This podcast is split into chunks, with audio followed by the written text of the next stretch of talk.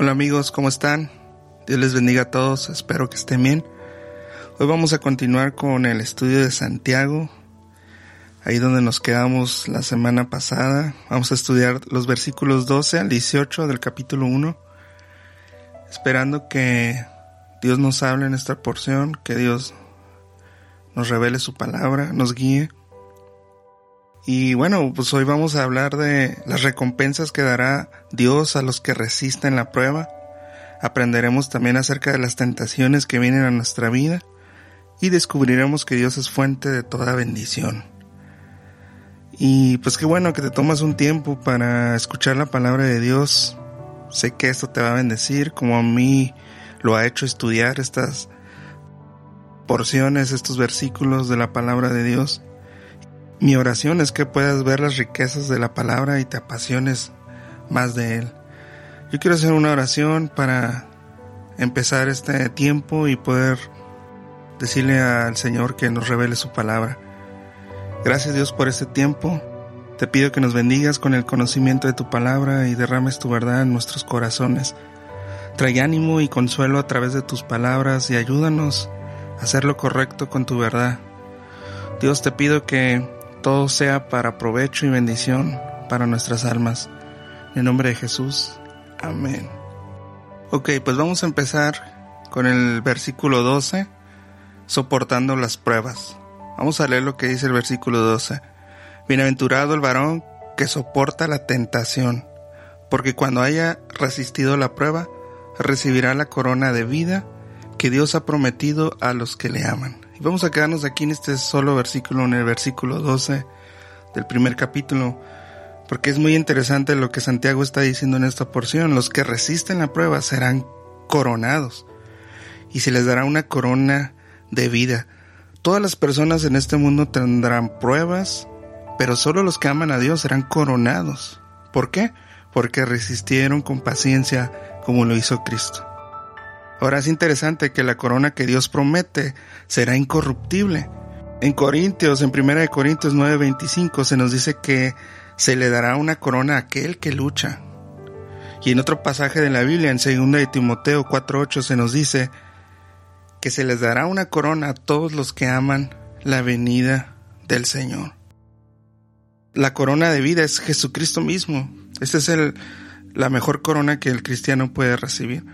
Pero lo interesante aquí es que Dios coronará a todos los que han padecido en algún momento las tribulaciones, las tentaciones, las pruebas. Porque todos hemos sido eh, víctimas de, de tentación, de sufrimiento, de muchas situaciones que vienen a nuestra vida. Pero al final de cuentas el cristiano tiene una esperanza. ¿Cuál es esa esperanza? De que va a ser coronado y lo mejor de todo esto es que esa corona que se nos promete es Jesucristo mismo. Jesucristo es la corona del cristiano, Jesucristo es el premio del cristiano. Tenemos vida por Él y todo se lo debemos a Él, así que Él es nuestro premio, Él es nuestro regalo. Interesante, ¿no? Que Dios no es hombre para mentir, Él lo está prometiendo en este versículo, recibirá la corona de vida recibiremos la corona de vida si resistimos con paciencia. Recordemos que paciencia significa estar eh, alguien que está bajo presión, que está aguantando, que está resistiendo y el cristiano tiene esta habilidad por medio del Espíritu Santo a resistir las pruebas, a aguantar las pruebas. ¿Por qué? Porque sabemos que el premio, el galardón es Jesucristo mismo. Él es nuestro premio, Él es nuestra corona. Así que aquí hay una promesa para todos aquellos que están pasando por alguna tribulación, por alguna angustia, por alguna tentación. La palabra dice que si tú resistes, recibirás la corona de vida. Ahora Santiago va a pasar a decirnos de dónde provienen las tentaciones.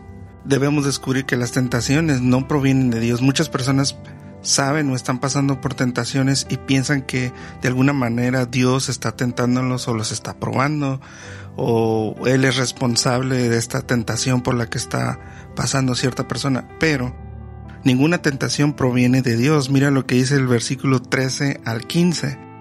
Cuando alguno es tentado, no diga que es tentado de parte de Dios, porque Dios no puede ser tentado por el mal, ni él tienta a nadie, sino que cada uno es tentado cuando de su propia concupiscencia es atraído y seducido. Entonces la concupiscencia después que ha concebido da luz el pecado y el pecado siendo consumado da a luz la muerte. Nuestros propios deseos, lo que dice Santiago aquí, nos tientan a pecar. Son nuestros deseos los que nos tientan a pecar. Cuando uno es tentado no podemos culpar a Dios. La tentación proviene desde nosotros, desde nuestro corazón. Ahora tú debes de saber que todo empieza en tu mente, pero la carne es la que ejecuta. Entonces, todo pecado, toda tentación que uno tiene, realmente la hemos pensado antes. El problema es que dejamos que se desarrolle nuestra mente y cuando hay la oportunidad nuestro cuerpo ejecuta y entonces es cuando pecamos. Las tentaciones no son pecado, el problema es cuando la cometes, cometemos el pecado, entonces ahí se convierte en pecado. Ahora, el origen del mal está en nuestro propio corazón. El hombre debe de dejar de culpar a Dios por el mal y asumir su responsabilidad de sus pecados. Siempre estamos buscando echarle la culpa a alguien. Eh, Adán le echó la culpa a la mujer, la mujer a la serpiente, ¿no? Siempre está el hombre buscando la manera de autojustificarse por el pecado que ha cometido, pero en realidad los pecados los cometemos nosotros porque somos pecadores. Ahora, algo interesante, Jesús en Mateo 15, 19 nos dice de dónde provienen todos los pecados, todas las maldades. Del corazón salen los malos pensamientos, los homicidios, los adulterios, las fornicaciones, los hurtos, los falsos testimonios, las blasfemias. Es el corazón el que está corrompido a causa del pecado. Es nuestro corazón el que maquina todos los, los sentimientos, los deseos. Concupiscencias significan deseos. Cuando ves la palabra concupiscencias en la Biblia, lo que está diciendo es los deseos. Entonces nuestros deseos se generan en nuestro corazón, entiendas, en nuestra mente, y cuando nuestra mente está pensando, llega un momento, si no entregas esa tentación, va a llegar un momento en que tu carne va a ejecutar el pecado. Ahora, el pecado lleva a las personas a la muerte, como leímos aquí en el versículo 15. El pecado lleva a las personas a la muerte, pero estamos hablando de una muerte espiritual. Ahora, esta muerte espiritual sabemos que es un pago, la paga del pecado. La paga del pecado es muerte. Cuando una persona peca recibe como pago la muerte espiritual. Estamos hablando de muerte espiritual. Ahora, ¿qué es pecado? ¿Qué significa el pecado? Pecado significa errar el blanco. Y tiene la ilustración de alguien que está apuntando con un arco, una flecha y le está apuntando a un blanco determinado. Y errar el blanco es que se equivoca y tira la flecha para otro lugar en vez de apuntarle al blanco. Ese es pecado en la Biblia, errar el blanco. Cuando una persona está pecando, está errando el blanco. ¿Cuál es nuestro blanco? Dios es nuestro blanco. Pero como somos atraídos por nuestras concupiscencias, nuestros deseos, y lo ejecutamos con la carne, siempre estamos errando. En vez de ir a Dios, estamos errando nuestro propósito de agradar a Dios, nuestro Creador, el que nos hizo, el que nos formó, el que nos dio la vida. Entonces, cuando una persona peca, está errando el blanco. Dios debe ser el blanco del hombre, pero en vez de apuntar a Dios, apunta a otros lados y así erra el blanco. En vez de agradar a Dios, se agrada a sí mismo, deleitándose en sus pecados.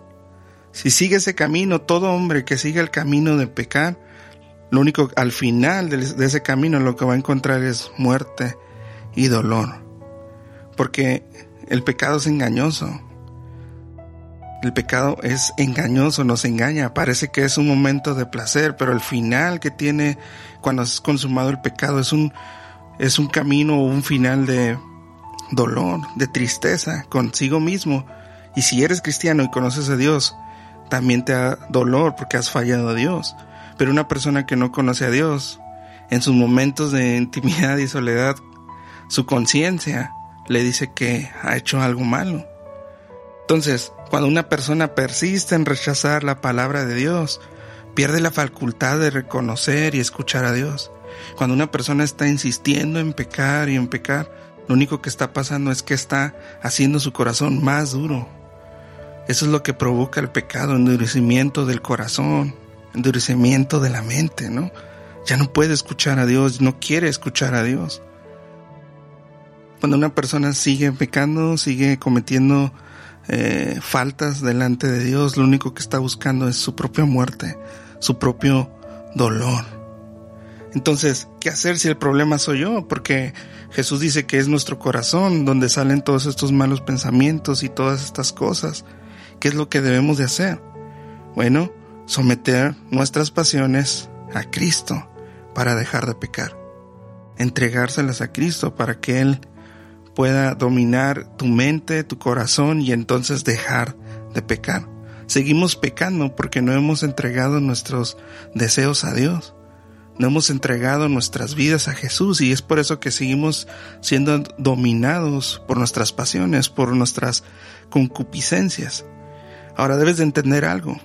Cuando pecas te estás haciendo daño, te estás lastimando, Obedecer a Dios nos da protección y dirección. Cuando tú estás obedeciendo a Dios, cuando Dios te está dando indicaciones, lo que Él te está diciendo es, te estoy protegiendo, te estoy dando dirección. La gente tiene un mal concepto, por ejemplo, de los diez mandamientos. Los diez mandamientos y todo lo que Dios nos dice a través de su palabra es para darnos protección y dirección. Lo que Dios nos está diciendo en su palabra cada vez que nos da un mandamiento es, nos está diciendo no te hagas más daño, Obedece la palabra de Dios, obedece mi palabra. Y podemos ir confiados a Dios porque Él nos está esperando con brazos abiertos y con amor. Si tú y yo vamos y le entregamos nuestras pasiones, Dios no está ahí para señalarnos, para señalarnos, sino para decirnos, estaba esperando a que vinieras, estaba esperando a que tú dieras este paso. Ahora yo te quiero limpiar, yo te quiero dar mi vida, yo te quiero dar mi amor ven, yo te quiero hacer un hombre y una mujer diferentes. Eso es lo que está diciendo Dios cada vez que nos está exhortando en su palabra. No nos está apuntando, lo que está haciendo es diciéndonos, ven, te estaba esperando. Esa es la respuesta de Dios a nuestra vida. Él está esperándonos para que nosotros cuando recapacitemos vayamos a Él y Él nos pueda recibir con brazos abiertos. Entonces, ninguna persona puede decir que las tentaciones vienen de parte de Dios. Las tentaciones vienen del corazón del hombre, vienen de uno mismo. Todos los malos pensamientos vienen de uno mismo. ¿Por qué Dios no puede ser tentado? Ni tienta a nadie. Él es Dios y Él habita en la luz. Dios es fuente de todo bien. Vamos a leer versículos 16 al 18. Amados hermanos míos, no erréis Toda buena dádiva y todo don perfecto desciende de lo alto, del Padre de las Luces, en el cual no hay mudanza ni sombra de variación. Él, de su voluntad, nos hizo nacer por la palabra de verdad para que seamos primicias de sus criaturas. Interesante lo que Dios quiere enseñarnos aquí. Dios no puede tentar a nadie porque simplemente Dios es fuente de todo bien. Santiago nos dice, no erréis, no se equivoquen, no divaguen en su pensamiento. Dios, número uno, no puede tentar a nadie porque Él es fuente de todo bien. Él es fuente de toda bendición. Todo lo bueno que nosotros conocemos, pues desciende de lo alto, provienen del Padre de las luces. Interesante que Santiago le llame Padre de las Luces. Esto no es nada nuevo. Los judíos entendían que Dios era luz. De hecho, Juan, al escribir una de sus cartas, la primera carta, en el capítulo 1, versículo 5, dice que Dios es luz y no hay tinieblas en él. Dios es la luz, no alguna luz. Dios es la luz y su verdad siempre iluminará al hombre. Dios es luz, no es una luz, no es aquella luz, Dios es luz. Interesante que haga esta declaración Juan inspirado por el Espíritu Santo, diciéndonos que Dios es luz. Ahora, Dios nunca ha ocultado su luz de los hombres. Ha sido los hombres o han sido los hombres quienes se han escondido de la luz y se ocultan de la verdad. ¿Por qué? Porque Dios es luz y su palabra es verdad. Entonces, como el hombre es pecador y como le gusta y está dominado por sus pasiones, no se quiere acercar a la luz, porque cuando se acerca a la luz será manifiesto todo lo que hay en el hombre.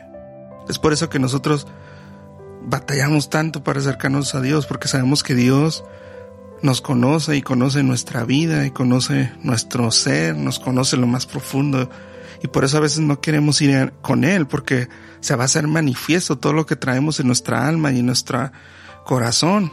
Se va a revelar nuestra condición delante de Él. Pero aquí Dios lo que quiere precisamente es eso, que nosotros podamos ir a Él y que nos limpie con su luz, que nos limpie con la verdad de su palabra. Tú y yo necesitamos de la dádiva y el don perfecto de Dios. Su palabra es verdad y nos hace nacer de nuevo. En el último versículo que leímos, versículo 18, Santiago dice que nos hace nacer por la palabra de verdad. Su palabra es verdad y nos hace nacer de nuevo. Hemos estado dominados por nuestras concupiscencias, por nuestros deseos. Podemos decir que realmente todos nuestros deseos carnales provienen de nuestro corazón. Pero si nosotros vamos a Dios, su palabra nos va a limpiar y nos va a hacer de nuevo un nuevo corazón, una nueva persona, una nueva mente. Entonces, si vamos a Dios, como Él es luz y no hay tinieblas en Él, lo que hace nuestras vidas es desaparecer nuestras tinieblas con su luz, con su palabra, con la palabra de verdad. Cuando viene la palabra de Dios a la vida del hombre, a tu vida y a mi vida, lo primero que hace es disipar la oscuridad de nuestras vidas. Su palabra trae luz a nuestras vidas. Cada vez que leemos su palabra, en realidad lo que Dios está haciendo es traernos luz a nuestra vida. Nuestra vida estaba en oscuridad, sin Cristo, una vida sin Cristo es una vida oscura, es una vida llena de oscuridad, pero cuando se somete a la palabra de Dios, cuando escucha el Evangelio y el Espíritu Santo abre su mente y su corazón para escuchar la verdad de Dios, lo que está haciendo Dios es entrando con luz y entonces toda tiniebla que hay en la vida del hombre se disipa porque no puede la luz convivir con las tinieblas. Eso es lo que hace el Evangelio y lo que hace Jesús en la vida de las personas disipar las tinieblas, cambiar las tinieblas por la luz. Santiago aquí nos dice que nacemos de nuevo por la palabra de verdad. Cuando nacemos de nuevo, pasamos a ser propiedad de Dios. Somos primicias de Él, somos sus primicias. Pasamos a ser sus hijos, pasamos a ser de su propiedad. Y algo interesante es que al final podemos saber que Dios no ha cambiado. Su palabra permanece para siempre. El mundo se ha cambiado, las costumbres se han cambiado, las formas de pensar hoy han cambiado, pero Dios sigue siendo el mismo y su palabra continúa existiendo como verdad. Su palabra sigue siendo verdad, Él sigue siendo Dios, Él nunca cambia, no hay sombra de variación. El versículo 17 dice, no hay sombra de variación en Él, no hay mudanza en Él. Él siempre está firme en su palabra y si Él dice que nos perdona hoy, mañana y siempre su palabra es verdadera, Él nos perdona cuando vamos a Él. Gracias a Dios por este tiempo que Dios nos ha permitido reflexionar en estos pequeños versículos, tal vez son cortos, pero tienen mucha enseñanza para nuestra vida. Así que, sea la tentación o prueba que estés pasando, resiste con paciencia. Dios te va a recompensar. Su palabra dice que Dios te va a recompensar. La recompensa de Dios para tu vida es Jesucristo mismo. Jesús es tu recompensa. ¿Qué hacer entonces con nuestros deseos y tentaciones? Somete tus pensamientos a Cristo para dejar de pecar. Debemos pedirle a Dios que haga una limpieza espiritual en nuestra vida, que cambie nuestro corazón, que cambie nuestra mente. Un corazón que está arrepentido pide purificación. Eso es lo que hace un corazón arrepentido. Un corazón que entiende que necesita cambiar su manera de vivir. Pidamos a Dios que forme un corazón limpio en nosotros y que renueve nuestro espíritu. El pecado ha deformado nuestro corazón delante de Dios, pero si vamos y pedimos que nos ayude, que nos haga un corazón limpio, Él lo va a hacer. Él no rechaza un corazón contrito y humillado. Ve a Dios sabiendo que Él es el dador de todo bien y que quiere bendecirte. Pues vamos a dar gracias a Dios, quiero orar y darle gracias a Dios por este tiempo que nos ha permitido poder estudiar su palabra. Medita en esta porción que acabamos de leer, versículos 12 al 18. Toda tentación, toda situación que estés pasando, entrégaselas a Dios. Y el Padre, que es el Padre de las luces, te va a ayudar, te va a limpiar, te va a cambiar. Simplemente tienes que reconocer. Gracias Señor por tu palabra, por la oportunidad que nos das de estudiar y ver tu verdad en todo lo que leemos.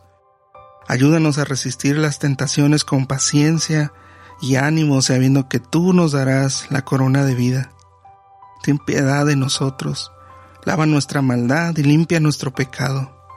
Reconocemos que te hemos fallado, que hemos errado el blanco, pero te pedimos que formes un corazón nuevo para ti. Tú no desprecias un corazón contrito y humillado, por eso vamos a ti porque eres el dador de todo lo bueno. Tú no cambias, sigues perdonando un corazón arrepentido. Gracias Dios.